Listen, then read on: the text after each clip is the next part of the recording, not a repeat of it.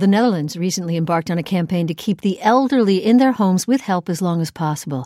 As a result, there are empty rooms in nursing homes, and the Humanitas Retirement Home in Deventer came up with a unique solution.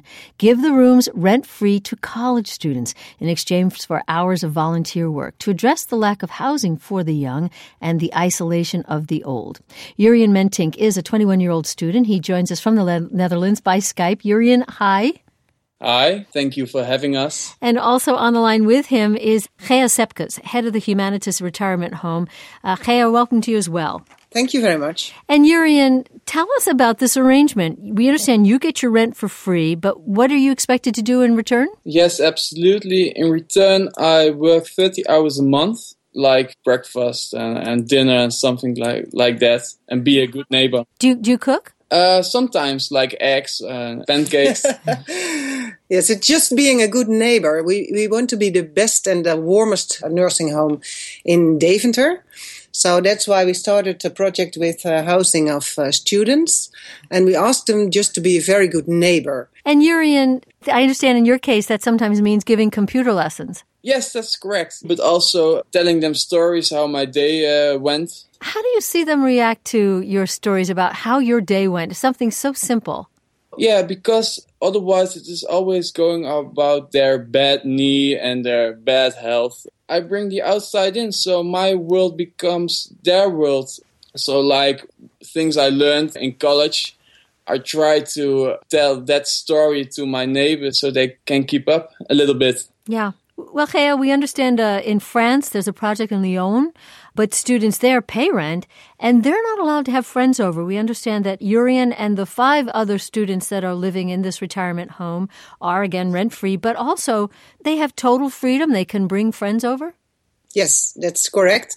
Uh, that's the most uh, important uh, part of the conversation of the elderly, whether uh, Jurien already has a girlfriend and hmm. whether she stays to sleep. so it's a very uh, important social uh, uh, thing. Yes, sure, absolutely. well, I, I, say I, it sounds like it would be great for Jurien, but do you ever have any generational clashes? One is the noise. Often, many people ask whether the elderly are not disturbed by the students well, the truth is, it's the other way around because elderly people are deaf and they are uh, putting the television very hard on, so our poor students can hardly study. they don't disturb each other, and the stories of the young uh, students are so interesting for the elderly. Uh, they have so much pleasure of it, and no, they never judge about it whether somebody stays asleep or, or having a party or, or they don't judge actually they're because uh, we are living amongst them they like when we are doing our things. Mm-hmm. so when i've got a party they think it's very interesting and intriguing um, to see young people having their having a great time. Well so you're having a great time there in the retirement home and you just said that they're loving to hear your stories. Are you hearing stories from them? Yes, absolutely. Last summer, I went on a holiday to Venice, and when I got home, I told my neighbor about it. She's a very lovely 92 year old woman. And she told me that she has been on a holiday to Venice. And that's like the mu- mutual part. Well, and I'm thinking too, they carry a lot of history with them. I'm sure you'll hear those stories as well. You know, inter, intergenerational projects are all across the board here in the U.S.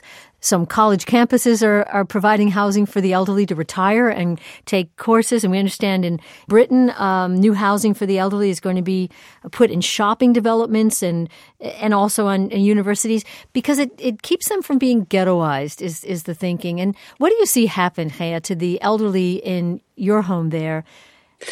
Well, I think that young people in the house are giving them a new spirit.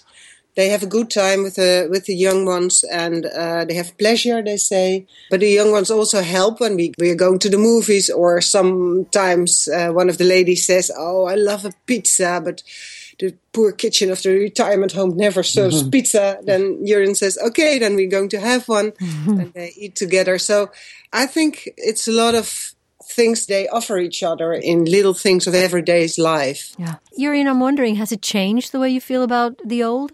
Yes, absolutely. I think you said the old, so it's more like definition of a group.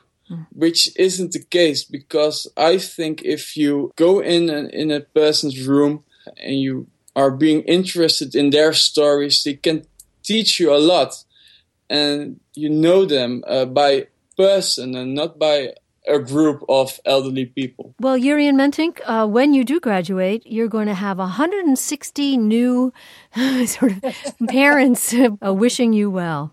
Yes, that's true. Thank you. Jurjen Mentink is a 21 year old Dutch student living in the Humanitas nursing home in the Netherlands. The retirement community director, Gea Sijpkes, has been speaking to us as well. Gea, Jurjen, thank you both so much. No problem. Okay. You're welcome. Goodbye.